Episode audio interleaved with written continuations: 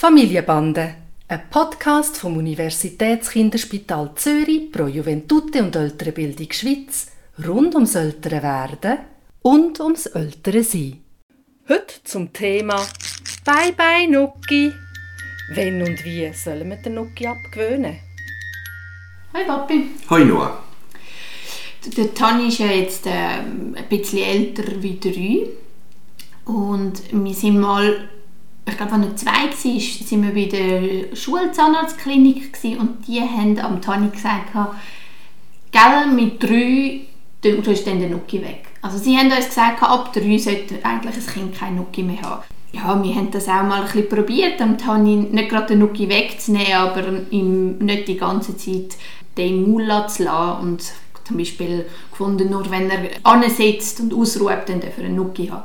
Aber wir sind nicht so konsequent mit dem irgendwie und äh, ja, er hat halt einfach noch viel und immer wieder den Nuki. Sollten wir jetzt einfach radikal damit aufhören oder sollen wir es ihm überlassen? Und also wenn wir es übernehmen, wie sollten wir das machen? Also ich glaube, es gibt da wie verschiedene Interessen. Das eine ist das vom Zahnarzt, der sagt, wir wollen optimal schöne Zahnstellung. Und darum sagen die, man soll mit drei wegnehmen. Und die andere Seite ist natürlich die, dass der Nuki für ein Kind, und da gibt es Untersuchungen darüber, ihm die Möglichkeit gibt, sich selber zu beruhigen, sich selber oben abzuholen, regredieren, sagt man dem, also nochmal wie ein kleineres Kind zu werden und sich nochmal ein bisschen an, an die Flaschen oder vielleicht sogar an die Mutterbrust zurückzuerinnern oder so ähnlich. Und das ist ein, äh, ein grosser Schritt für ein Kind, auf das zu verzichten. Es gibt Eltern, die machen das sehr abrupt, das finde ich an und für sich noch schwierig. Und dann kann man sicher daran arbeiten, dass die Kinder den Nuki immer weniger im Maul haben. Habt ihr da in diese Richtung schon etwas probiert?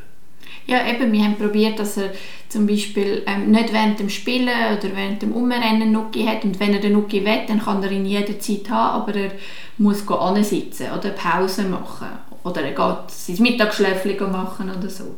Aber eben, es ist nicht es ist nicht so konsequent, weil du, wie du sagst, er beruhigt sich damit und das ist natürlich auch mega angenehm für uns, oder? Wenn er am Umschreien ist oder irgendwie ähm, sich wehtut oder irgend sowas, dann plopp, tut man halt schnell den Stöpsel hin und es ist wieder, wieder Ruhe. Genau. Also in dem Alter würde ich sagen, gelingt es am ehesten, wenn er selbstbestimmt, das ist ein wichtiges Wort, selbstbestimmt darauf verzichten kann. Das heißt, du musst eine Art Kompromiss machen, wo er selber sagt, mal, das will ich jetzt, jetzt verzichte ich extra oder bewusst auf den Nuki. Ich weiß nicht, ob du dich daran erinnerst, aber wir haben bei deinem jüngsten Bruder haben wir etwas ganz Lässiges gemacht. Weißt du was? Ich weiß, dass wir mal den Nuki mit einem Ballon und einer Karte weggeschickt haben. Genau. Meinst du das? Genau.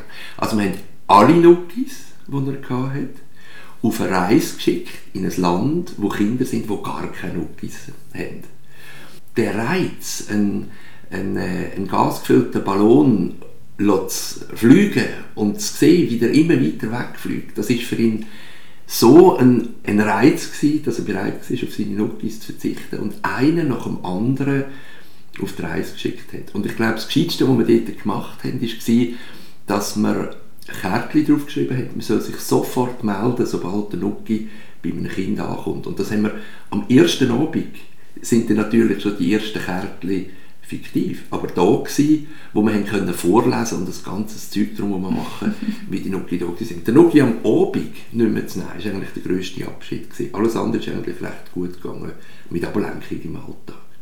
Also das heisst, ihr habt gar nicht vorhin mit ihm probiert, ob es geht ohne Nuki, sondern einfach sozusagen von 100 auf 0 hat er gefunden, ah ja, das ist jetzt eine coole Art, um den Nuki loszuwerden und ihr habt dann einfach das sind das Risiko eingegangen, dass er am Abend eine riesige Mühe wird haben, schlafen gehen?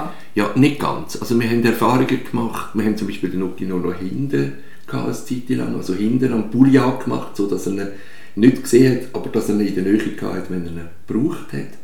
Und dann haben wir ihn nur dann eingesetzt, wenn er es wirklich gebraucht hat. Also wir haben schon gesehen, dass es geht und er nicht mehr so viel braucht wie früher auch.